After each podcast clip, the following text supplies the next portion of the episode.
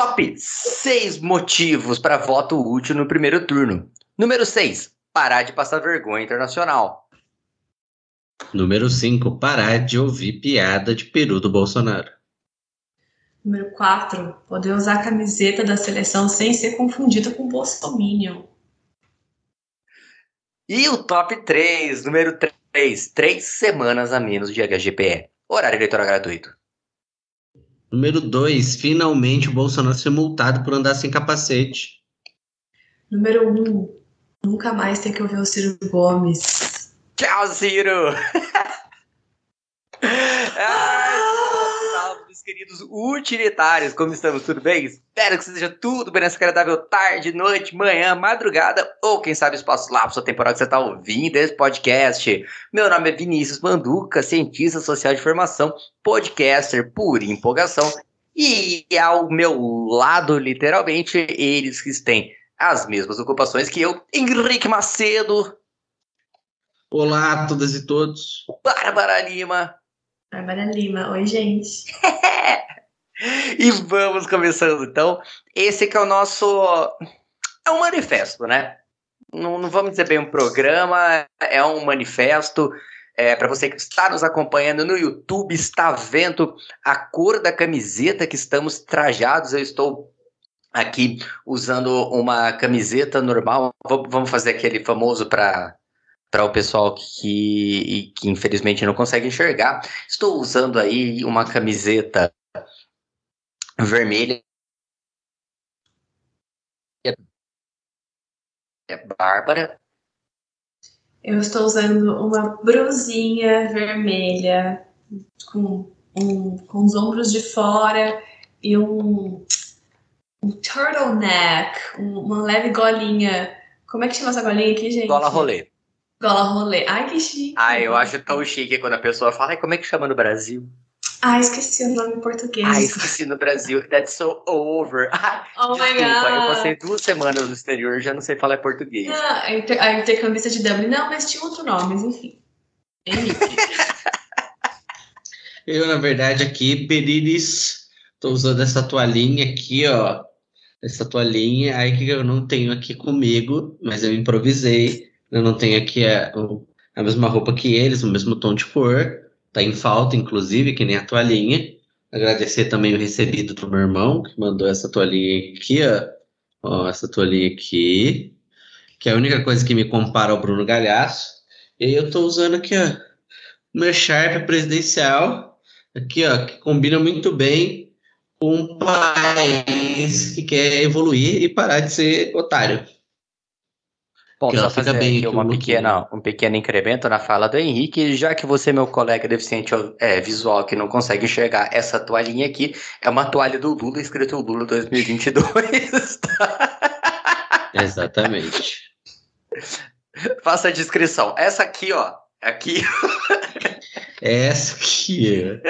Eu, Essa eu, aqui, ó. eu fiquei É. esperando fazer assim, tá focando, meninas?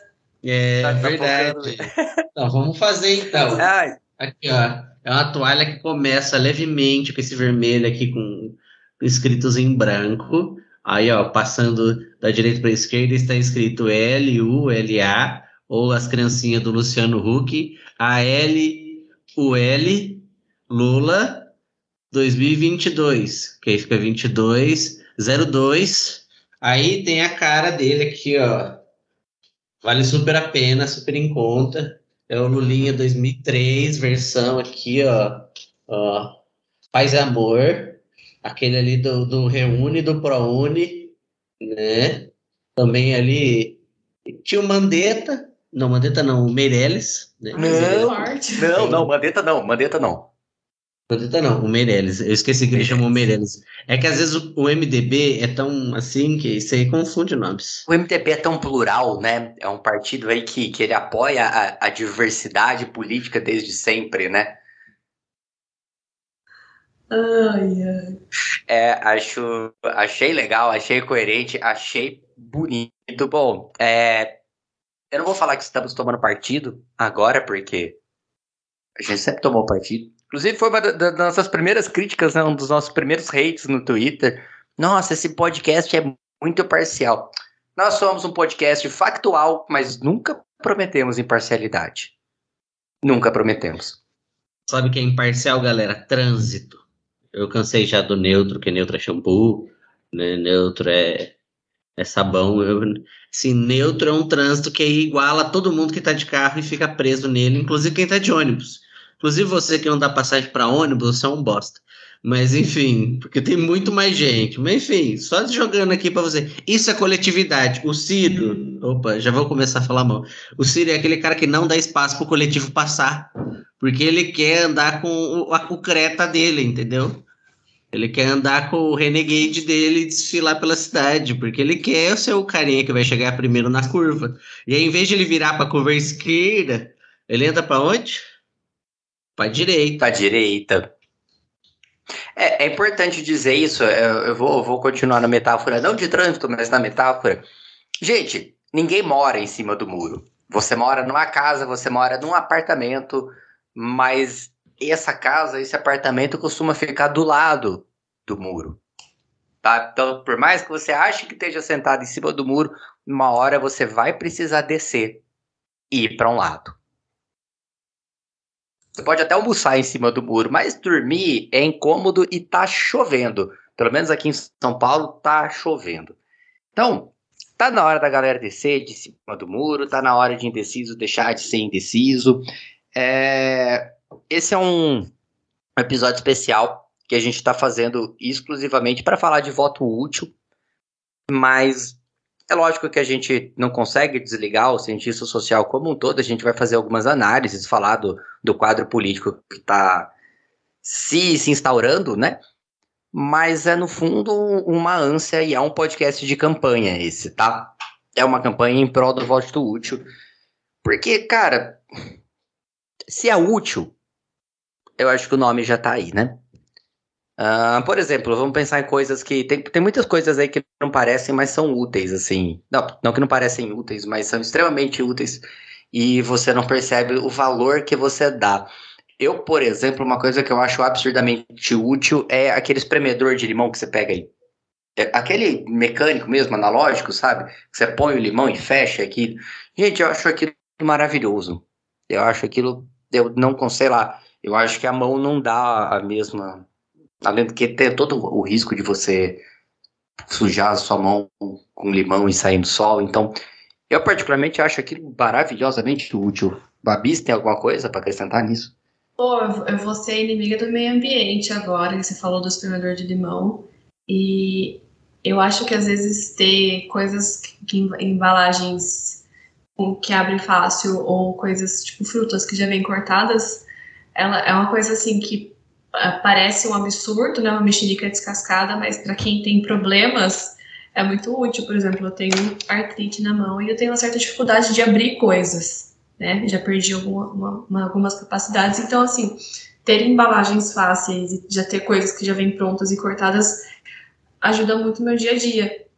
Parece inútil, mas não é. É super útil. Mas não é ecológico. De ser cancelado. Não, mas de certa forma, é, o problema é mais a embalagem, né? Mas, por exemplo, você pega.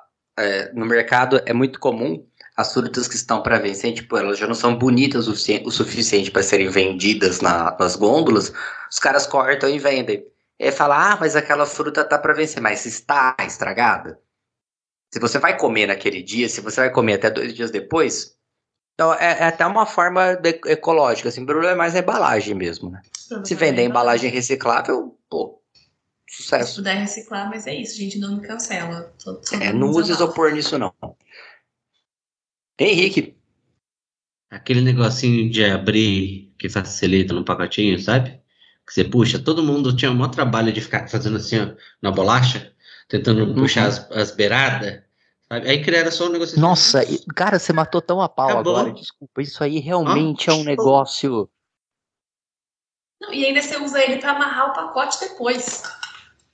Eu nunca tinha. Realmente, isso é uma coisa que eu nunca tinha reparado. O pacote. Sabe? Pacote com L de. Porque aí você pega, aqui, aí você pega e faz. Aí abre depois, aí usa para amarrar. Desculpa, isso. tô forçando. É, não, perfeito, perfeito. Diferente de coisas que parecem úteis, mas na realidade ela não tem utilidade nenhuma, né? Ainda nessa metáfora de abrir, eu pensei agora, aquela cordinha que tem para abrir saco de carvão. Que não ninguém sabe usar aquilo, ninguém. Então até parece uma coisa útil, pô, vai facilitar a minha vida, mas na realidade só atrapalha e no fim das contas você não vai conseguir abrir o carvão com aquilo e você vai ter que rasgar o saco do mesmo jeito. Então, independente se você rasgar o saco antes do que você está previsto, é um trabalho a menos que você tem. Aí é um trabalho de até quase 30 dias a menos que você tem, né? O que falar depois disso? É, eu acho que ficou claro, né, o nosso ponto aqui. Ah, o fato é que, bom, é, essa semana foi um. Computador da, da Windows. Os caras vão ficar bravos. Hã? Lógico, o Bill Gates vai ficar puto comigo. Um computador da Windows parece que facilita, mas depois de um tempo ele trava tanto que no trabalho. Viu Dell Windows? Não sei. Apa. É, tudo bem que é, é muito verdade isso, a gente só tem computadores pelo Windows, mas é, ele parece uma coisa muito boa do começo, depois de pouco tempo de uso ele já começa a, a conturbar. E é, é legal você ver a dependência que a gente tem disso, porque nós estamos gravando isso aqui, por exemplo, por Skype, né? Então, ah, vocês usam Skype? Nós somos senhores da tecnologia. Se deixasse, a gente usava ICQ. ICQ, a gente voltava com ICQ. Volta com É, nossa, ICQ, que saudade. Aquilo parecia Nossa, ia ser legal, a gente ia mandar, a gente ia mandar escrever Lula aqui, ó, aí ia vir aquele piscando, sabe aquele várias cores, vários jeitos diferentes. Que é, para quem não conhece, seria o bisavô do, do, do GIF. Pois é. Lembra quando a gente cantava? Lembra quando a gente usava CQ, quando a gente entrava na internet? Lembra quando chegou a banda larga no país? E a gente podia ficar no, no MSN fora da fora do período aí, de depois da meia-noite e tal que já tinha projetos da Telefônica, né? Speed, por exemplo. Speed, chamava Speed. Era que isso, era né? isso? O ano de 2003, 2004? 2002, né? 2003. 2002. Então, assim, foram anos bons, se você se recordar. É, e aqui na, na época não era vício ficar acordado de noite, né? Era necessário para gastar um pulso só. Era necessidade. Foi aí que, que hoje gente... eu vejo coisas que não eram tão necessárias que eu fazia na época, né? Então, por exemplo, eu baixava episódios para assistir do Supernatural. polêmica. Talvez, Essa sim é mais talvez, polêmica. Mas a gente, todo mundo já foi criança um dia, né? Como diz Sandy Júnior, só tem a ver quem já foi criança um dia. Eu fiz uma citação de Sandy Júnior esses dias, foi Júnior em em coisa Júnior, vírgula, Sandy, 1997. Só começando. E aí a gente Mas abriu completamente. É esse comercial, né? Vamos entrar na pauta? Tô, tô, tô, totalmente perdido, assim, tipo, o que tá, que tá rolando? A gente, assim. a gente entrou no lapso metafórico, no loop metafórico aqui, e a gente já foi coisas. Então, depois eu cheguei em casa, e aí eu tava. Não, porque, tipo assim, daí ela falou, não, eu falei, tipo assim, não. Aí eu falei, tipo assim, não, pera, foi ela que falou. É. Eu, eu, me per... eu me perdi em algum lugar nisso aqui, assim. É. Falou. É, enfim, gente... eu vou só explicar algumas metáforas que a gente fez. É, boa era a época que a gente estava no governo Lula, que a gente usava essas coisas. Lembrando que as nossas limitações tecnológicas não são necessariamente boas, né? Senão a gente entra naquele saudosismo. Lembra na época que eu tinha que vir a pé lá? De... Não tinha essas facilidades de Uber, não Chama facilidade por um motivo. Até porque a gente fez faculdade na época que tirava xerox ainda, hein? Sim. E nem faz tanto tempo. Não. Não, não vamos pior, era, era isso, né? Você às Mas... vezes morava, ou você morava perto da faculdade que você queria ir, ou você morava para ir para a faculdade mais fácil, ou você morava no centro que era para você ir no mercado mais fácil. As duas coisas não davam. Hoje o povo que tem iniciação científica já tem carro entendeu? Mas isso só foi possível pela massificação e o EPI zero dos caras, do governo Lula Dilma. da concentração de renda. É. Que mudou, que mudou, né? É, em suma, o que a gente está falando é que na época do Lula era melhor. Basicamente isso. E para você que não entendeu a primeira metáfora, que é provavelmente um total de zero pessoas, mas o Ciro é um grande saco de carvão. Tá? Que ele já foi queimado e ele tá aí prometendo que vai aquecer seu fogo com um pouco mais.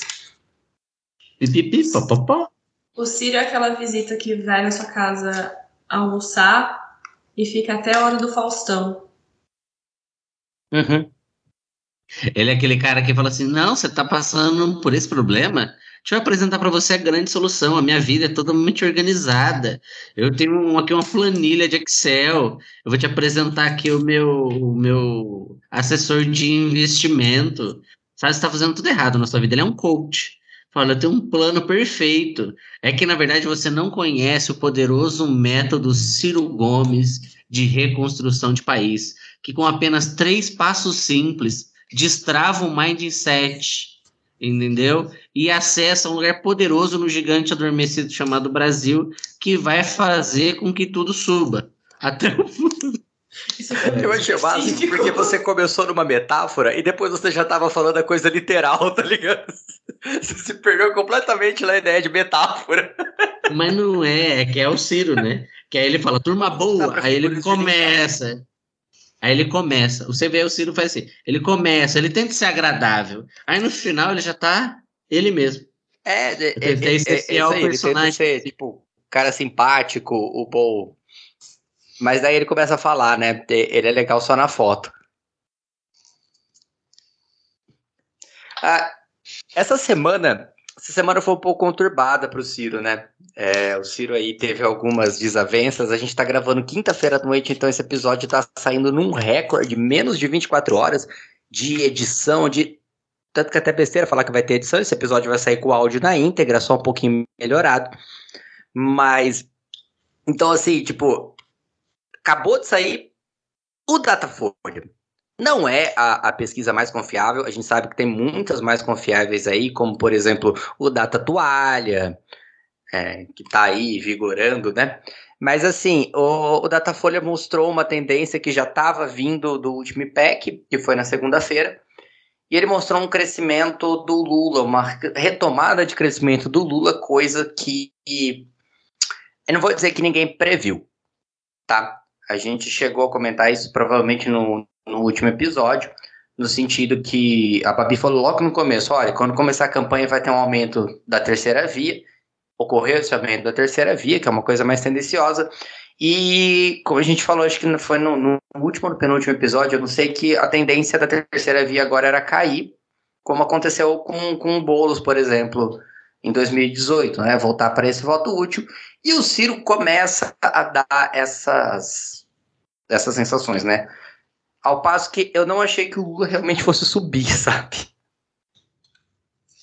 É, eu acho que a gente tem aqui uma ventos muito favoráveis, né, pro, Uhum. pro Lula na realidade. Desde que a gente gravou o último episódio, que coisa, faz duas semanas? É, se for ver, faz, porque a gente gravou o último episódio no começo da outra semana. semana. E esse a gente tá gravando no final dessa. Então, assim, essa, essa, eleição, apesar do, último episódio a gente ter reclamado bastante que a campanha tava morna, tava chata, né? En- Enfim, gente, vocês sabem como é. Comentar política e Big Brother no Brasil, às, às vezes os comentários têm validade de 24 horas, né? Política, Big Brother e qualquer coisa relacionada a Game of Thrones. A gente comenta e pode ser que de uma, daqui a uma hora a gente tenha mudado de opinião. Mas muita coisa aconteceu, aconteceu nas últimas semanas e que foi bastante favorável pro, pro Lula, né? Quando a gente. Uh, o Manduca falou da, da tendência, então historicamente tem uma tendência que a terceira via se desidrate, né? Mais, mais próximo da, da votação, justamente pela movimentação do voto útil e por fatores de campanha, como a, a campanha negativa. Com bolos nem tanto, né? E o Alckmin, porque 2018 foi bem, foi bem atípico, mas se a gente pensar, por exemplo, em 2014 o, o, terror que fizeram com a Marina na terceira e quarta semana de campanha, que era justamente para tirar ela, ela de cena e de, né, e ela ter qualquer chance de crescer. Lembrando que em cenários pré-eleitorais, uh, a Marina Silva e o Eduardo Campos eles tinham chances reais de, de, de ocupar o lugar do Aécio na campanha. Então, né, nessa, nessa iminência, a Dilma e o Aécio foram para cima dela. Então, já, historicamente, já existe essa, essa tendência, só que, para nossa sorte, uh, e aí eu acho que complementando o que eu falei no episódio passado, né, dessa estratégia de inércia que o Lula adotou de não reagir, de não bater, de deixar aquela coisa mais, mais morna, agora eu entendo. Porque daí o Lula contou com o descontrole do Bolsonaro e do Ciro. Então eu acho que que assim, o trabalho sujo ele nem precisou fazer, né? Porque eles mesmos fizeram. Então, assim, desde então o Ciro já falou vários absurdos. Ontem ele falou contra o aborto, nunca vi um, um, um candidato progressista falar contra o aborto. Teve aquele episódio dos empresários que ele explicou o plano de governo e falou que para que pessoas mais pobres ele não conseguiria explicar, assim, uma fala totalmente absurda. Uh, foi dar entrevista pro Monark. Ele tá. Jurou de pé junto pela mãe morta atrás da porta, que não apoia o Lula de jeito nenhum no primeiro turno. Então, assim, ele deu uma guinada, ele já sabia, né? Mas agora ficou mais visível, ele deu uma guinada pra direita. E aí, somado a isso, o Bolsonaro, assim, se eu fosse da equipe de campanha, eu tirava o celular dele, cortava a internet e trancava ele em casa. Só falando, Bolsonaro foi fazer um retiro de campanha. É que ele foi apoiado hoje, ele conseguiu o apoio de Danilo Gentili, MBL e, e quem mais? Só gente boa. É, enfim. É, é, e fora isso, tem o caso que o Ciro teve uma guinada, realmente, mas foi no Twitter, sendo replicado por bolsonaristas e está sendo abraçado por eles com todo carinho, amor. E aí é isso, né? Talvez o acompanhando tenha pensado nisso ou só colocado, mas realmente a natureza marca, né?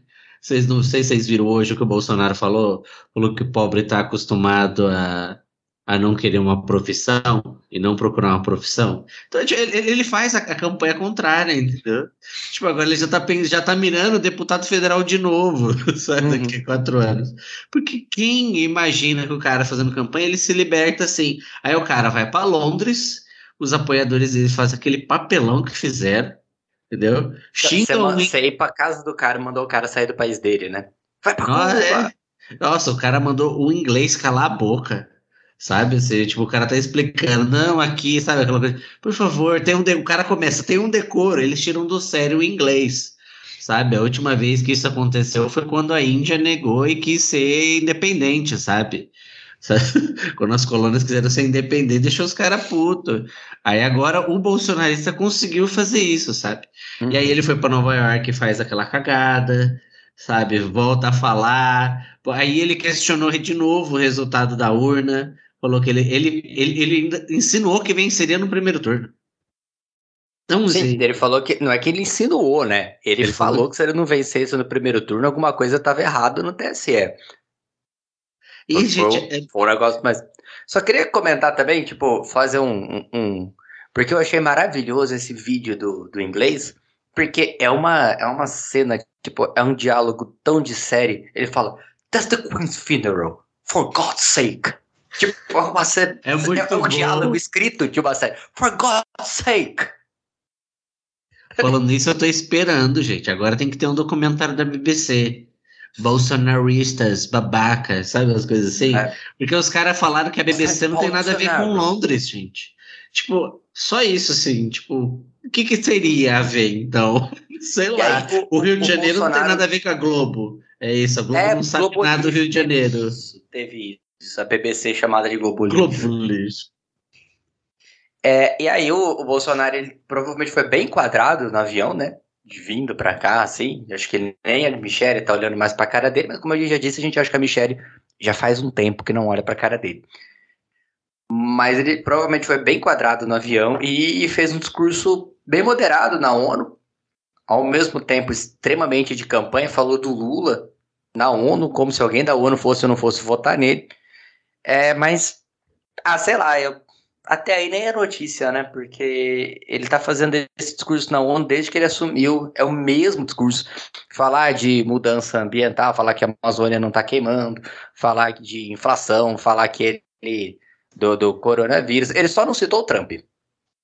Eu só fico pensando nessa galera da ONU, que sobe o Bolsonaro, assim, tipo, o pessoal deve falar assim, puta, esse cara de novo arrancar o tradutor, sabe? Putz. É, ele disse que tinha pouca gente na fala dele, né? Sem moral, né? Sem, sem moral nenhuma, né? Uma vez político de baixo clero, para sempre político de, de baixo clero, assim, independente do, do, do cargo que ele ocupa, né? Então. E ele tem sorte que os outros seguiram protocolos. Sabe? Porque ele arriscou com esse discurso promover uma onda, uma onda de gente, tipo, tipo repúdio, sabe? Tipo Chile, que ele já provocou, Uruguai, Argentina, alguém assim de tipo, sei lá, algum representante que é mais alinhado com Macron. Tipo, só levantar, imagina que o, o peso que teria o, o, o, embaixador, o representante da França, levantando e virando as costas para ele no meio do discurso e indo comer, sei lá, um crepe, sabe? Crepe suíço, aproveitar que tá fora do país. sabe umas coisas assim? Tipo, eu fazer qualquer coisa melhor do que ouvir esse cara me falando que a gente sabe que não acontece, sabe? Não, sem contar e é isso. ele levou o Malafaia, né, para Londres. É que o Malafaia fala inglês. Mala feia? Eu não sei. Ele fala, ele fala línguas. Malafaia tá lá, eu não sei. Ele fala línguas? Parece que ele chegou perto do cachorro e falou Charabasdravia. Mas, tipo, estavam é, sendo proibidos tradutores, né? Intérpretes tradutores, porque é, era só autoridade de Estado. Falei assim, bom, ele deve ter colocado o Malafaia como autoridade de Estado porque ele fala inglês. É o único motivo que o Malafaia tá lá, né? Malafaia. Malafaia. Silas E eu acho muito estranho, né? Porque as igrejas estão usando o aporte, que é a bandeira dos Estados Unidos, de Israel e do Brasil. Ou seja, nem a do Reino Unido tava. Eu achei até uma falta aí de senso de, de continuidade. Uhum. Ninguém falou Deus salve a rainha no, no culto. Era Israel. A Michelle, inclusive, falou isso, né? Deus abençoe o Brasil e Israel. Então, se fosse ainda algum evento Essa é uma informação nova tipo. pra mim, eu não, não tinha visto. Não tinha visto Você não tinha? Não ela tinha, falou. Mas não tinha. Foi naquele evento do. O, pra mim é tão vexatório quanto ele batendo continência pra bandeira dos Estados Unidos. Que é uma coisa, não sei se vocês lembram do vídeo, é uma coisa até meio envergonhada que ele faz. Tipo, ele bate continência meio sem saber se deveria ou não, assim. É uma... Bem aquelas caras dele de. Ah, ele falou I love pro Trump, né? Então. Gente, eu usaria isso na campanha porque, gente, é essencial. Sabe? É, é essencial. Pode... pode falar, perdão. Não, não, era isso, era só essencial. Tipo, o Lula ganhou você é um cara, ou você é o cara, tá certo que o povo usou para mais do que. Obviamente, o Obama estava cagando de determinado momento pro Lula, né? Ele fez um aceno político, reconheceu ali, mas ele usou uma forçada, porque, óbvio, ele era neófito tal, no, na é, o presidente that's my man, né? É. E, tipo, não que ele tava cagando de verdade pro Lula, mas é que, tipo, aquele gesto era mais político do que ele realmente falando, nossa, o cara é o líder político e tal. Mas é, é a diferença. Exatamente o que, que foi, mas é, foi quando. Não foi diretamente pro Lula que o Obama falou. Tipo, diretamente eu digo pra pessoa, né? Tete a tete foi quando informaram ele que o Lula tinha feito uma, uma frase, por assim dizer, até meio decolonial, falando que o Lula não aceitaria alguma condição imposta pelos Estados Unidos em prol do Brasil, né? E aí o, o Obama deu risada e falou assim: ah, o Lula é o cara. Não, e aí, o, o trânsito que o Lula tinha é até maior do que outros presidentes, né? ele era bem recebido tal. Contrário do, do Bolsonaro, que era espalha-rodinha, que é espalha-rodinha até Famoso hoje, né? Pedro. O para, os, os caras ficam assim, eu imagino como é que deve ser. Gente, olha lá o Bolsonaro dizendo, ai meu Deus, lá vem com o doidão com o papo pedindo é óbvio, vai falar pra nós que não tá desmatando nada, que é pra nós dar dinheiro pra ele. É aquele ah, meme da daqui. festa, com as meninas segurando o copo assim. Isso. é, exatamente. O Bolsonaro é o grande Michael Scott da política internacional, sabe? Michael Scott do The Office. É o cara que acha que todo mundo gosta dele e, na verdade, assim, todo mundo olha torto. Você não viu The Office, Babi? Não, gente, desculpa. Aí é mais um erro seu. Aí é, eu também cometo esse erro, divido com a Babi. É, eu não sei eu porque acho assim... que assim, principalmente pelo seu perfil. Esse é, um, é, um, é um ponto sensível no meu casamento. É, mas eu, eu acho que você ia, você ia realmente aproveitar essa série, assim. Vou olhar. É que no meu caso, The Office, ele me produz muita vergonha alheia, entendeu? Eu não. Ele, ele, pra mim, é aquele passo que, que te tirou um pouco da comédia. É que nem o Bolsonaro, sabe? Tipo, eu até acharia ele risível se ele realmente não produzisse todo outro sentimento que é doloroso, entendeu? Para mim é doloroso. Sabe aquela vergonha ali que você quer levantar e sair correndo do lugar? É isso. Sabe? Eu tenho esse, esse probleminha. Eu tenho, eu não consigo ver nada de vergonha ali, eu fico mal. Gente, só uma coisa. É... Eu vou fazer uma análise psi psiquiatra, psicológica aqui da, da, das, nossas, das nossas falas, tá? Hum, não que eu tenha gabarito para isso. Você, nosso ouvinte psicólogo, psicóloga, por favor, comente sobre esse respeito. Mas eu acho que assim, a gente começou esse programa para falar de voto útil. Começamos com uma piada, como é o nosso jeito tal. E logo de começo a gente já foi para vários lugares diferentes, falamos, e, e, aí a gente começou a falar do Bolsonaro, começamos a falar das gafes do Bolsonaro, nada muito específico, agora estamos falando de série. Eu acho que no fundo a gente tá com uma ideia de campanha ganha sem querer admitir, sabe? Eu acho que a gente tá gravando isso aqui meio assim, tipo. Ah, a gente tá com uma confiança grande aí, sem querer assumir que tá com essa confiança, sabe? Olha, eu concordo, né? Se, se vocês voltarem nos últimos episódios, aí vocês vão lembrar que eu tava bem pessimista só que nos últimos dias eu fui tomada por um otimismo. Assim, uhum. então eu, eu, agora eu já começo a acreditar que a gente realmente tem chances de, de ver uma, uma eleição resolvida no, no primeiro turno, assim. Justamente. É, nunca achei que a gente teria tanta. E mesmo com a, a porcentagem. Assim, hoje é a porcentagem mais baixa que o Lula tem em pesquisa para ganhar em primeiro turno. Porque ele foi, Sim. tipo, de 52% de voto válido, na pesquisa seguinte ele foi para 46, negócio assim. 46, 48. E agora ele tá batendo 50 ali, mas na margem de erro, se considerar a margem de erro, né? Ele tá com 48% de votos válidos no primeiro turno, 2% considerando a margem de erro. É, mas, mas ainda é um resultado impressionante, porque nem nos governos Lula, que ele tinha uma avaliação positiva recorde, ele conseguia esses resultados. Ele nunca ganhou o primeiro turno, né?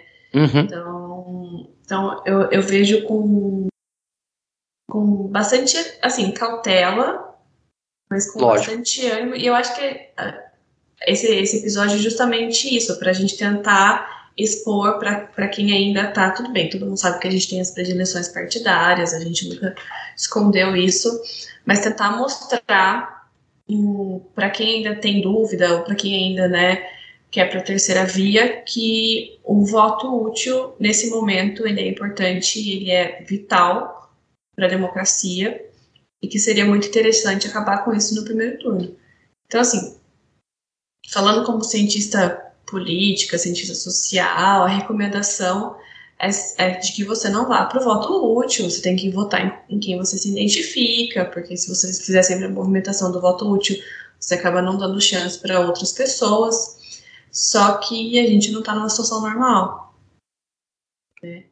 Né? A, a gente está entre repetir a, a desgraça, entrar numa barbárie muito pior do que já está, e tentar tipo, mais rapidamente restaurar a democracia. Então, eu acho que assim, todo mundo que está que, que tá no campo democrático tem que assumir esse compromisso de ceifar essa eleição no, no primeiro turno. Assim. Eu acho que Sim. É eu acho, é, eu acho que é isso. E eu acho mais, é, tem a, a galera. A galera não, né? Vamos dar nome aos dois. A, a mídia tradicional vem, vem focando nessa história de voto ideológico agora como se realmente fosse um ambiente comum. Né? Tem algumas dissidências, tem algumas pessoas que fazem uma análise diferente, mas é isso, não tem como imaginar que a Simone Tebet faria frente né? Ou o Ciro Gomes faria frente ao, ao Bolsonaro. Se eles quisessem fazer frente, a gente já comentou nos outros programas, o foco seria o ataque nele, né? Exclusivamente para crescer e tentar fazer com que então se tenha uma notoriedade ou mesmo, sei lá, qualquer outra coisa que tivesse impulsionado essas candidaturas. Agora, você tem 10 dias. Então não adianta agora ficar falando, ele é nenhum dos dois, porque os dois estão ali na, na ponta. Não adianta, não adianta o Ciro Gomes achar. Ele não passou dos dois dígitos em nenhum momento. Ou seja, ele teve quatro anos, ele está circulando o país com o livro dele debaixo do braço ao mesmo tempo. Entendeu? As pessoas até gostariam de votar nele se ele tivesse mantido um Ciro Paz Amor, né? E não e tivesse uma outra coisa. Podia ser um segundo turno dos sonhos, digamos assim, onde o Bolsonaro não participasse. Mas, enfim, isso aí. Isso sim é uma polêmica, não a questão da, da pequena sereia, entendeu? Tipo, o Ciro Gomes não é o candidato. Desculpa. Essa que é a verdadeira polêmica. E não tem mais como imaginar, eu vou votar 7%. Pega o 7 da Simone. O 7 da Simone, já estou invertendo assim. O 7 do Ciro, o 5 da Simone. E foca, porque, gente, não tem como arrastar. Tem um perigo aí muito grande de levar para o segundo turno. E a gente sabe que esse perigo não está só manifestado no fake news, não é só do Bolsonaro ganhar, tem muita coisa para acontecer. O cara já ligou o modo facada de novo. Então, o que a gente vai esperar mais para resolver? Sabe? É uma questão, inclusive, de estratégia de guerra. Quando você deixa de fazer o ataque na hora certa, você é, possibilita que seu inimigo se fortaleça. Sabe? E a gente não pode dar mais tantos dias para o Bolsonaro se posicionar aí para esperar resolver. E não é que assim, ah, eu quero resolver porque acabou. Não, e outro mito é, o Lula pode até imaginar que ele ganhar no primeiro turno pode ser um cheque em branco. Mas aí é o papel da sociedade, que a gente já falou antes, né? fazer uma oposição, fazer crítica. Ninguém vai votar nele para ele ser o, o rei do Brasil. Ele vai ser um político eleito. A política representativa faz parte, inclusive, a fiscalização e a cobrança. Então, essa coisa de, ai, não pode votar nele porque vai ser um cheque em branco. Não, caceta. Sabe? Tipo, não é um cheque branco. O Fernando Henrique não foi um cheque branco quando ganhou? Você imagina? Não seria, não vai ser agora. Então a gente tem que fazer assim. Vota porque é o Bolsonaro, que depois assim, quem vai cobrar o Bolsonaro? O Lira sentou em cima de processo. O, o orçamento tá tudo na mão do parlamento. Quem que tá cobrando? Ah, o Alexandre de Moraes. Aí que mal é mal cobra. Que é uma coisa tipo, mais puxa uma orelha, deixa aqui um aberto, não sei o que, tá, né? Mas quem cobrou? E olha que o cara foi eleito no segundo turno. E não foi uma diferença muito grande do, do Haddad. Então, gente, vamos fazer, pensar na democracia como ela é. Não adianta achar que, ai, venceu, o Lula venceu no primeiro turno, vai fortalecer ele politicamente, ele vai ser o rei. Não vai. Simples assim. E a gente sabe que não vai ser. Inclusive, ele vai enfrentar uma oposição muito grande de todo lugar.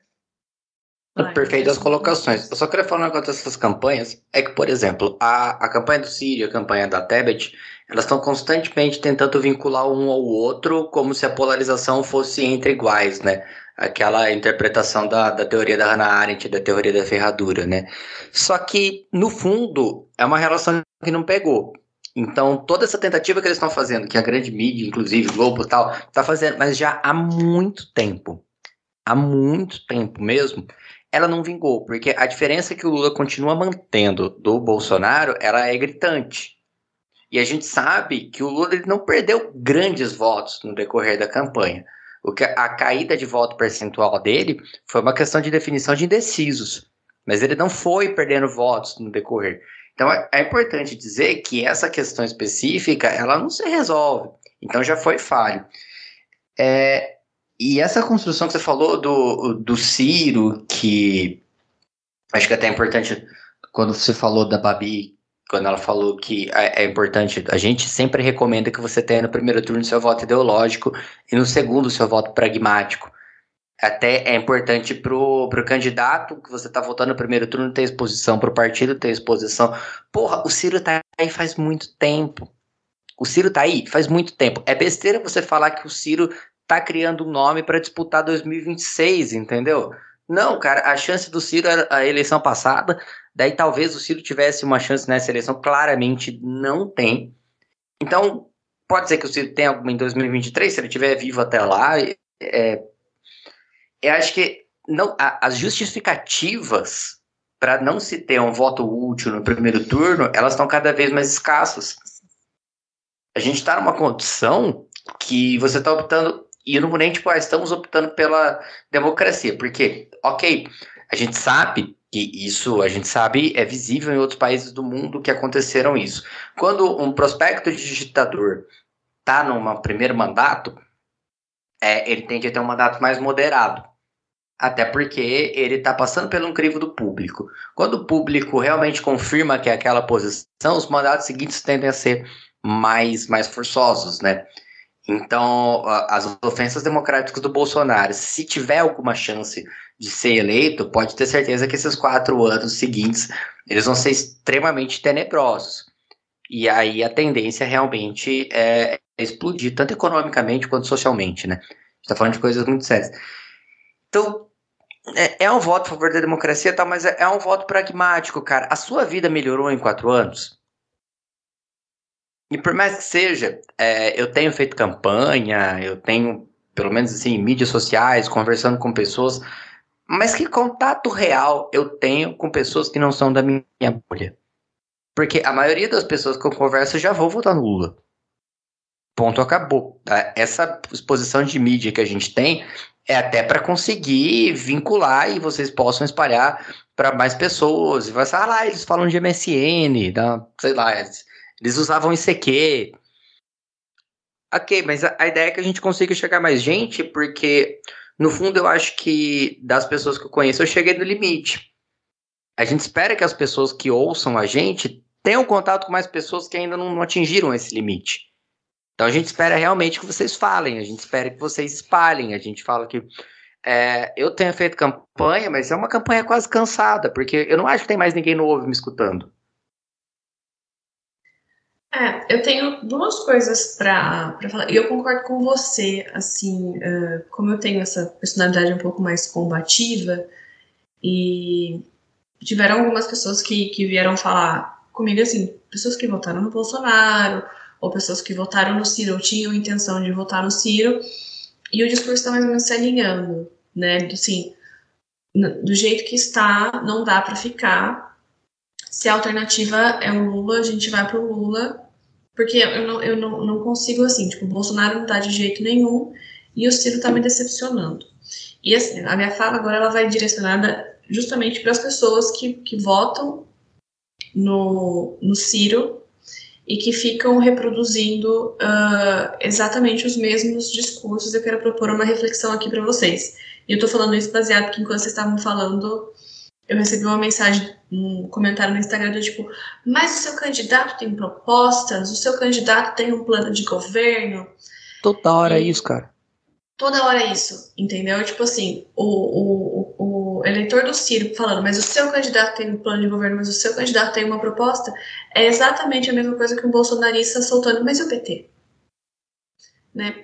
Então vamos lá, galera, vamos, vamos pensar. Assim, o fato do Ciro ter um livro publicado com o plano de governo dele, não quer dizer que ele seja a única pessoa no universo, na política brasileira, que tenha um plano de governo e que tenha propostas.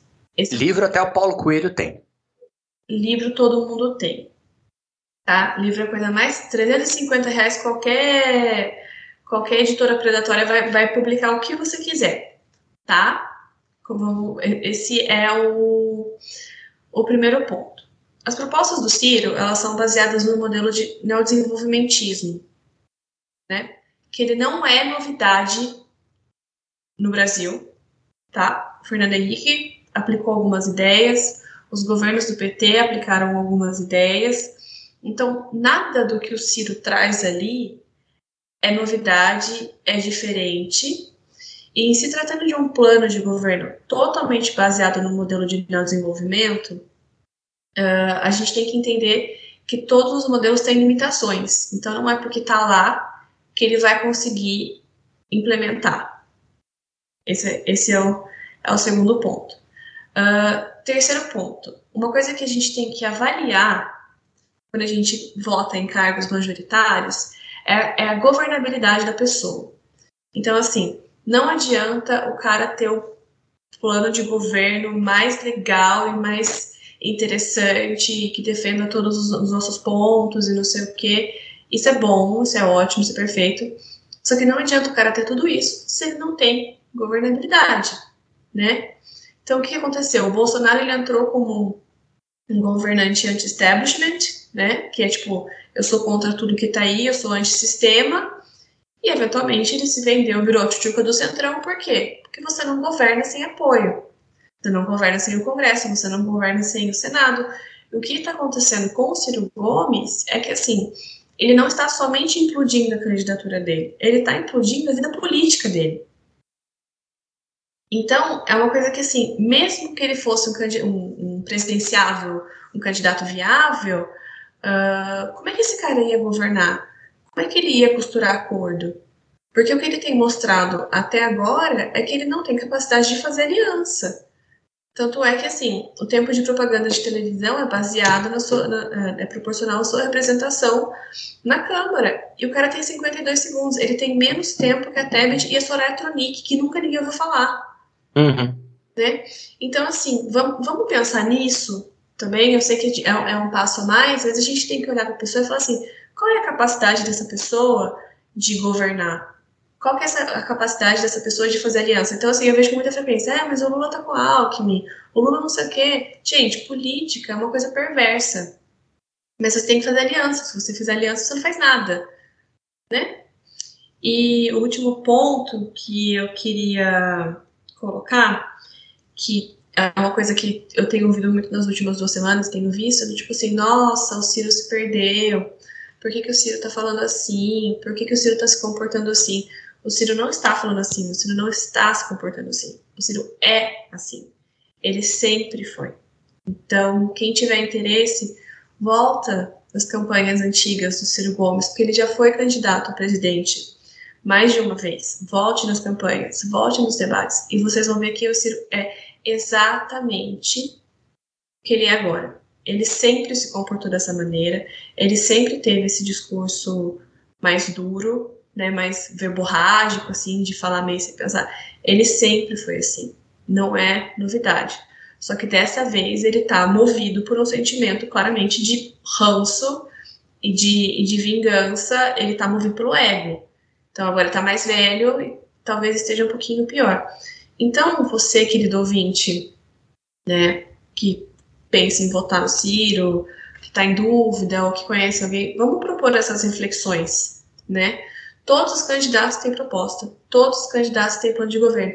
Ah, mas o seu candidato tem plano de governo. Gente, a HGP tá isso, tá aí para isso. Redes sociais estão aí para isso. O TSE tem um site que chama Divulga Candidatos, que eles têm que anexar um plano de governo mínimo é só entrar lá, você baixa o PDF, é fácil, você tem todas as informações sobre o seu candidato, inclusive declaração de bem, depois entra declaração de gasto e recurso de campanha. A informação está lá. Procure. Eu, eleitora do, do outro político, eu não sou obrigada a ficar explicando para você o que o meu político defende. Propaganda eleitoral existe para isso.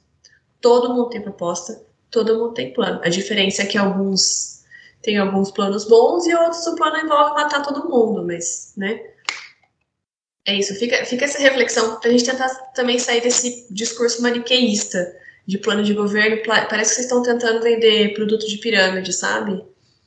E vamos, vamos pensar fora da, da casinha aí, porque tem, tem muita coisa em jogo para a gente ficar apegado no livrinho. É isso. É, é, é, não, acho que tá certo que você deu uma aula de ciência política agora. É que nós tivemos oportunidade de acesso. nós tivemos oportunidade de acesso assim. Uma coisa é um plano de governo, né, que o povo fazia, e inclusive não só o plano de governo, mas as próprias coligações, né? Na época da coligação, as suas alianças eleitorais, e depois virar completamente diferente o outro Senado ser eleito. Você tem que fazer um outro tipo de composição de aliança para fazer com que dê certo. E aí é que a gente pode pensar, e eu queria pegar sua reflexão e pensar, o que que esse tipo de comportamento do Ciro, e não só do Ciro, tem outros candidatos, mas o Ciro, no caso, a Marina conseguiu desfazer e começar, talvez isso tenha ajudado a rede agora, com o partido, a ganhar inclusive impulso, pode sair maior do que entrou. Mas o PDT, ao contrário, está fazendo um esforço de retroceder. Então, eu acho que, inclusive, para salvar o PDT, é impossível, é, é, possível pensar, quer dizer, tem que mudar de postura. Ponto. Não pode o PDT. Não, o PDT é isso, acabou. Primeiro que o PDT vota às vezes contra o trabalhador. Então vem falar que tem plano de governo, mas assim, não tem base e, e às vezes não tem nem fidelidade partidária. Né? Um salve pra vezes... Tabata. Né? Mas ela, ela ainda tá falando que é voto útil, né? Então você vê que até a Tabata compreendeu, galera, que tem que colocar um trabalhador, mesmo ela não gostando dele. Mesmo que o, o, o Alckmin seja do partido dela também, que influencie. Mas, de qualquer jeito, ela entendeu que é necessário. Mas o PDT, ele está se esvaziando e qual é o risco de virar um PTB, uma legenda de aluguel, porque já começou, né? O, PD, o PTB já tem um monte de gente integralista e o PDT também tem, só que de um outro jeito. Uns caras que conversam uns papos esquisitos sobre como o livrinho fascista funciona. E isso o Ciro mostrou que, assim, como focado extremamente na personalidade dele, sem entender o que é diálogo, você pode destruir, desmontar um partido.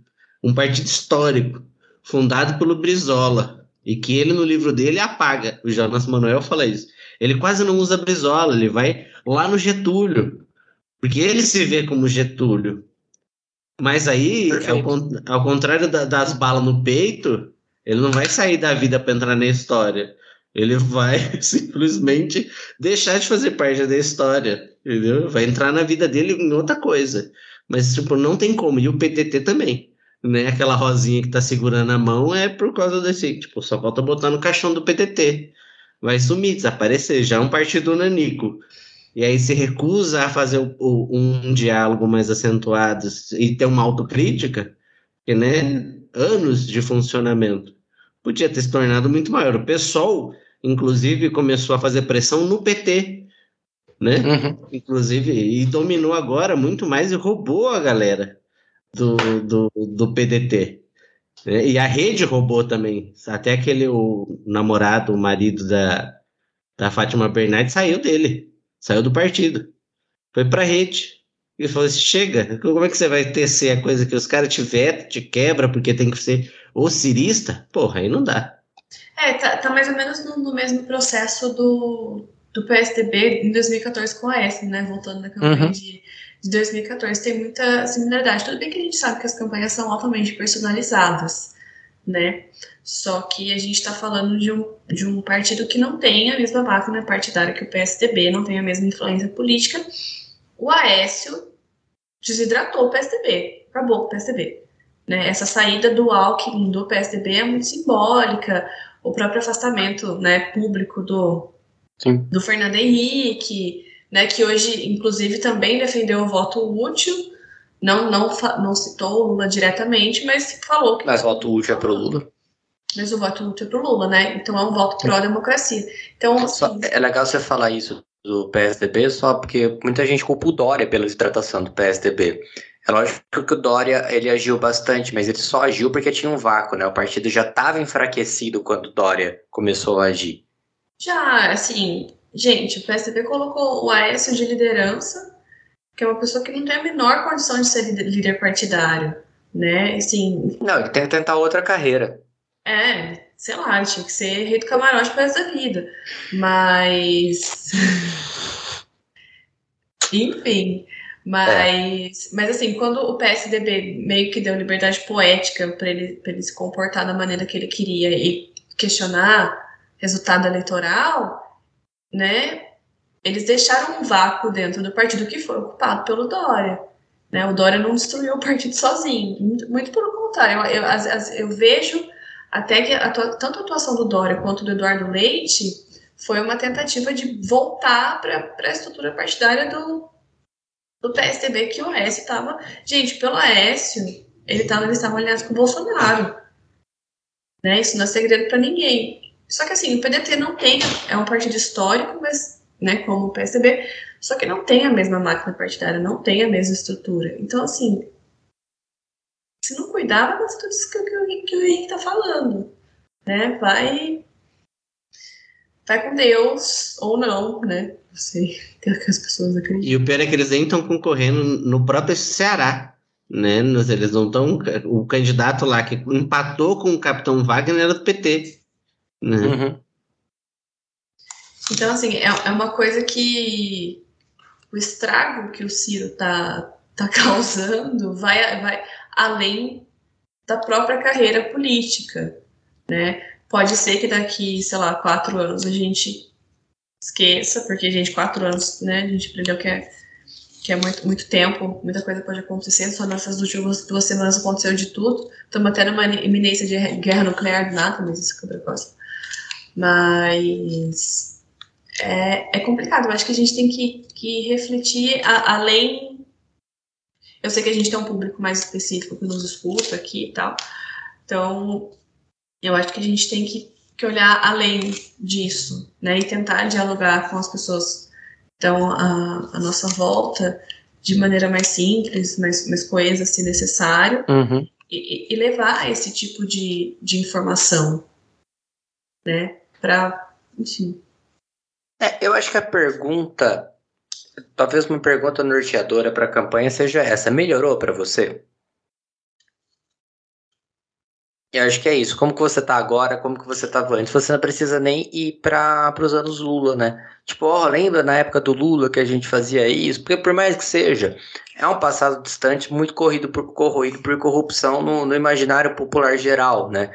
Porque tem uma coisa da corrupção que é a, a linguagem simbólica, e a Globo trabalhou muito, a gente já falou isso da Globo alguns, alguns episódios, principalmente na entrevista do Lula, mas a Globo trabalhou isso muito bem, e acho que foi até a Babi que falou que uma questão imagética. Babi ou o Henrique também, porque você tinha tipo a imagem do, do cano escorrendo dinheiro e tal. O, a figura do PT ficou marcado como um partido corrupto. E o Bolsonaro faz o que faz, e por mais que a gente saiba da corrupção dele, não fica o selo é, por mais que ele tenha feito coisas muito mais deploráveis, inclusive, né? Coisas tão e, e, e, baixas, né? Então, quando a gente remete a esse passado antigo, também vem essas coisas. Mas a questão, o julgamento nessa eleição específica não é do Lula. Essa é uma eleição plebiscítica. Essa é uma eleição de validação do governo Bolsonaro. Porque o governo Bolsonaro ele entrou com um espectro de outro modelo político. Por mais que ele seja um, deputado histórico, um deputado folclórico, tá ali faz tempo, é sempre centrão, é sempre mais do mesmo, mas o discurso que colocou ele lá é de ser um deputado, é de ser um candidato anti-establishment. Então, de ser um candidato anti-sistema. A eleição de agora é se você vai ou não aprovar esse antissistema. Então, eu só queria. tanto no Lula. É tipo, a sua vida melhorou? A sua vida agora e sua vida anos atrás. Quatro anos atrás. É, ela melhorou? Ela teve um salto? O seu salário compra a mesma coisa? Eu acho que é isso. É, é assim, é, é aquela coisa, né, que teve a declaração do Bolsonaro também, tipo, que não vê gente passando fome, pedindo pão na, na, padaria. O Paulo Guedes também falou, acho que ontem ou hoje, assim, impossível ter 33 milhões de pessoas passando fome. Como é que estão as coisas da sua cidade? O número de gente pedindo dinheiro na rua aumentou? Uhum. Sabe? Eu acho que assim, a gente tá num, tá num ponto, num retrocesso tão grande que as coisas estão ficando visíveis. Né? Ah, ah, mas Bárbara, mas você não mora mais, mais aqui no Brasil, Gente, eu saí do Brasil faz nove meses. Então, assim, há nove meses atrás, a situação já estava horrorosa. Né? Já tinha muita gente na rua, muita gente passando fome, muita gente passando necessidade. E agora, como é que tá? Você se sente seguro? Porque, assim, o rolê é que, assim, se não tá bom para uma galera, não tá bom para ninguém. Porque gente passando fome, né, gera desigualdade social, gera, gera problema econômico, gera, gera problema de violência, fica ruim para todo mundo. Então, assim, como é que tá? Você tá. tá pag... Como é que tá seu dinheiro? Como é que tá sua rua? Né? Como é que tá sua família? Hum. Como é que estão seus vizinhos? Quantas pessoas você cruzou pedindo no traba do seu trabalho até a sua casa? Quantas pessoas pedindo dinheiro você cruzou? Porque eu moro a 15 minutos da minha e eu cruzo pelo menos com três todo dia. E ao contrário do que a galera falava, isso... não, gente, não virou trabalho. Ninguém nunca seguiu, porque, gente, ninguém nunca seguiu essas pessoas que estão pedindo na rua, ou essas pessoas que estão em situação de rua por outros motivos, mesmo que não frequentem os aparelhos na cidade, e, e viu que elas moram numa mansão. Né? No caso do Manduca Cambuí, ou sei lá, qualquer outro bairro, Jundiaí, Eu não moro no Cambuí, eu moro bem Não, longe do tô falando você em Campinas. O Ah, entendi. Tipo, no caso em Campinas, Cambuí. tipo, Cambuí, que é um bairro É. né, sei lá, na Nova Orleans tem os seus bairros chiques. A questão né, São Paulo tem os seus bairros chiques também. A questão é, ninguém mora lá. São Carlos, o Vila Dama. O Dama, porra, até os intermediários. E essa é a questão, eles não vivem lá. E muita, e muita gente, assim como nos Estados Unidos, eles estão indo para ficar em situação de rua porque não consegue pagar o básico do básico. E tem gente até que tem trabalho. E provavelmente só vai perder trabalho porque não vai conseguir manter higiene básica, vai conseguir, vai atrasar, vai começar a adoecer porque não tem o que comer o dia inteiro.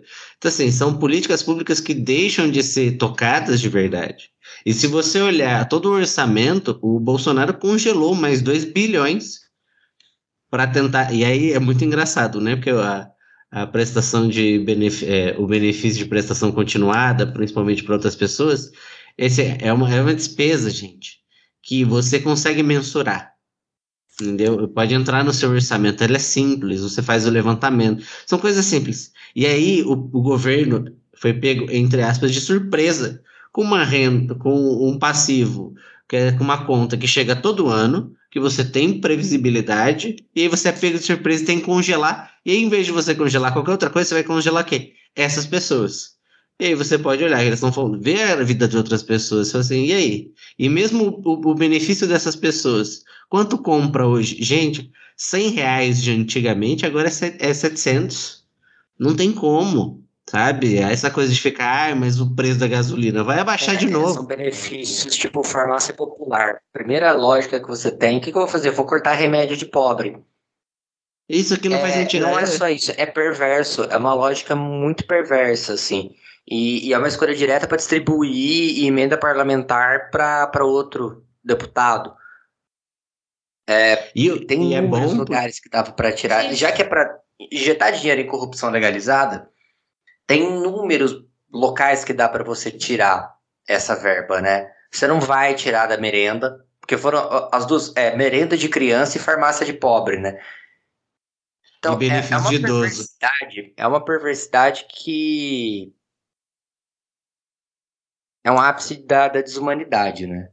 É, E aí, assim, né? Tipo, a galera fica, ficou muito chocada com, com o mensalão. Cara, se vocês ficaram chocados com o mensalão, como é que vocês não estão chocados com o orçamento secreto? Que é muito pior. Sabe? O negócio Porque do, tem toda uma mística. É, o negócio do- dos tratores, né? A máfia dos do tratorão, tratoraço, não lembro como, como que chama. É, a questão é essa, a questão é o sufixo. Falta sufixo na mídia.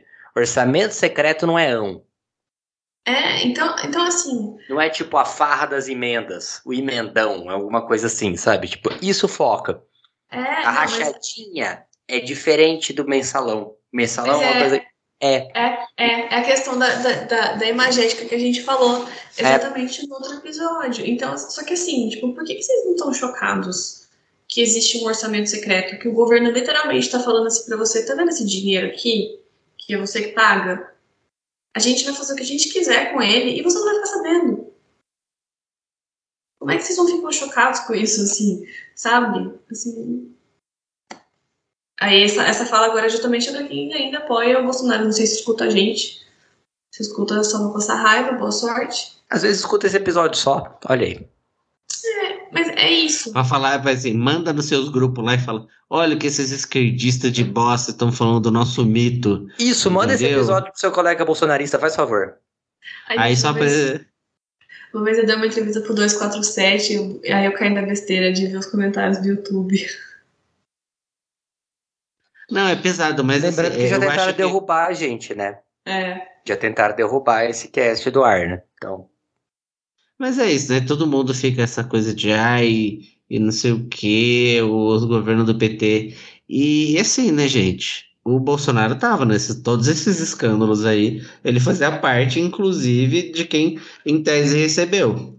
E quem, por exemplo, o livro da, da Juliana Del Paiva, é isso? Uhum. Que é o negócio do Jair, Dalpiva. Dalpiva, Dalpiva né? Juliana Dalpiva, É, que é aquela Juliana jornalista da, da Folha, né? E ela, e ela conta, que, cara, ele tá há muito tempo fazendo isso, entendeu? E ele faz as coisas só para ser midiático. Ele é um Gabriel Monteiro, aquele cara da, da pedofilia, da invenção, mas muito antes da internet. Ela conta um momento, uma passagem da- do começo lá, Comissão da Verdade, isso 2013, 2014, e o cara dá um murrão no, no ninguém menos do que o Randolph Rodrigues, né? E, e depois ela, ela ouviu, ela nem conhecia o cara, ligou para alguém e falou que com aquele ato ele tinha ganho 400 mil votos, sabe? Uma coisa assim, tipo 40 mil votos, uma coisa dessa, porque ele já sabia que ele ia viralizar. Ele é um cara que faz isso. Eles vivem de imitada. É isso que é, é verdade. Uhum. Ele nunca vai poder trabalhar. Então, entre uma pessoa que vai trabalhar, uma pessoa que vai fingir que vai trabalhar e vai ficar andando sem capacete e gastando dinheiro público, né? E aí entra uma pessoa que vai conseguir ser controlada democraticamente, alguém incontrolável, né? Porque tinha essa ideia. O Santos Cruz, lá, que é um dos fiadores do Bolsonaro, general, disse que ele ia controlar o Bolsonaro. A gente está esperando isso até hoje. Ele foi demitido e o Bolsonaro segue aí. E o Braga Neto tá de vice dele. Então, É tipo, é só a gente pensar sensação de segurança também, né? Quando foi a última vez que você se sentiu inseguro? Mas não inseguro de né, segurança pública, mas assim, inseguro de, de ter opinião. Tá todo mundo com medo. Opinião e futuro. São, é, é, são duas inseguranças incríveis, assim, né? Porque na época do Lula a gente fazia planos. E é real, quem consegue fazer plano para futuro? Um plano real, um plano estabilizado. Eu falo muito para os meus alunos a necessidade de fazer plano de vida, planejamento e tal, mas é, como a gente como não que tem essa uma segurança nenhuma de futuro. isso? É, é assim, é só a gente olhar, né? Olhar. A gente falou, né? Ah, não, não precisa ir tão para trás, mas assim, faz uma reflexão. Quem da sua família ah, se beneficiou do Minha Casa Minha Vida? Quem da sua família comprou eletrodoméstico com IPI reduzido, IPI zero? Quem da sua família teve ProUni? Quem da sua família teve FIES? Tirou É. carro com. Quem, quem conseguiu financiar carro? Sabe? Quem, então, assim, é, quem conseguiu entrar em universidade pública? Por, porque, né, por políticas afirmativas, né, de, de, de, de extensão. Então, assim, só pe- pensa, pensa no que tinha e no que tem agora. E eles conseguiram acabar, inclusive, com o plano real. Que o Manduca fez aí é, uma brincadeira sem ter, talvez, pensado na brincadeira. É um plano real. tipo, um plano de verdade. Mas, cara, eles acabaram. Isso me fez lembrar. Eles acabaram com o plano real. Você tem noção do que é acabar com o plano real? Alguma coisa consolidada? Uma das poucas moedas que persistiu, sabe? Um modelo econômico que, tipo, eles criaram uma nota de 200 reais. Isso, quem conhece É, economia, o mínimo o mínimo possível, sabe? Quando você lançou uma moeda tão grande, é porque você sabe que está totalmente descontrolado. Então, você precisa de uma moeda tão grande para comprar alguma coisa, sabe? Daqui a pouco vira 20 reais. E tem um descontrole inflacionário que agora está sendo controlado artificialmente, mas logo estoura no colo. Né? O povo lá de Brasília, o apoiador de Bolsonaro lá da distribuidora, fala que eles não estavam mais conseguindo baixar artificialmente o preço do combustível, que eles estavam começando a se endividar não estava conseguindo arcar com custo. Então, assim, até que ponto a gente vai deixar isso acontecer, né? Porque Uhum. eles conseguiram. Plano real, gente. Plano real. Sabe? Aquela coisa que o, o, o Fernando Henrique participou bem feito. Todo mundo fala que foi dele, mas não foi só dele, né? É, e o Ciro fala que ele é que fez, na verdade. Brincadeira, que tá ali, tá tudo no meio do caminho. Mas, cara, esse plano real, Isso. entendeu? O mínimo do mínimo. É. O mínimo do mínimo do mínimo eles conseguiram acabar. Sabe? Mas a nota de, de 200 reais, ela não teve nada a ver, né, com, com, com inflação, né? Depois que a gente entendeu semana passada, né, que na verdade é porque estava muito pesado de levar mala de dinheiro para comprar imóvel. Então Pô. fazer uma nota de 200 reais realmente cai pela metade aí o, Esse é o segredo do mindset do empreendedor, cara. É. Pessoal, acho que vocês toparem, a gente pode ir encerrando, né? Até porque é para ficar um vídeo mais curto pra galera ver e porque é isso, né? É isso. Tem sábado tem debate. Enquanto a gente tá gravando, o Lula tá no ratinho, que eu fiquei meio surpresa. Mas aparentemente, de acordo com o Chico Barney, foi muito positivo. Confio mais no Chico Barney do que várias pessoas aí. E estamos aí, 10 dias da eleição. Toca uhum. inferno, motorista. É, pessoal, lembrando, então, sempre o voto é livre, com L. Tá? Voto é livre. Uh, mas, então é isso. Sigam a gente nas nossas redes sociais. Arroba já underline tava underline assim, tanto no Instagram quanto no Twitter. É, dúvidas, críticas, sugestões, fala com a gente por inbox ou manda por e-mail cheguei gmail.com. É, queria agradecer muito todo mundo que escutou até aqui, que acompanhou, que compartilhou esse podcast. Então já sabe, né? Compartilha com a galera, dá cinco estrelas no Spotify, faz favor. É, segue a gente no seu agregador preferido para você não perder nenhum episódio. A gente fala que é para você não perder, fingindo, criando aí uma, uma expectativa em você, como se a gente fosse uma real necessidade sua, quando a gente sabe que na verdade você salvar a gente é uma necessidade nossa. Então, obrigado por você que faz isso. Não estamos aqui para te enganar, nós queremos os seus likes, queremos os seus views, queremos os seus plays. Uh, muito obrigado, Henrique. Muito obrigado a vocês. E agora só que eu pensei que daltônico pode me ver em vermelho. Então, se você é daltônico, mande pra gente sua experiência aí de ser contemplado com verde. Olha a inclusão! Aqui é inclusão! Esse podcast é inclusão! muito obrigado, Babi. Valeu, gente. Gente, Beijo no coração. Ah, um negócio que eu lembrei, verdade. Quando o, o Lula foi solto, a, uma amiga minha, na época, ela virou e falou assim: Ô Vini, eu tô, tô empolgada pro, pra esse episódio do podcast, o podcast da esperança. E não foi tanto, né? A gente brincou um pouquinho, mas não foi. Acho que esse é o Pri. É o podcast mais, tipo, mais esperançoso que a gente consegue fazer. Ao nosso limite. Assim, Porra, hoje, Sempre contando que pode ser que semana que vem a gente já tenha mudado completamente. Sim, sim, então aproveita essa semana. Gente. A esperança é isso, né? É isso. É isso. Beijo no coração, até! Valeu!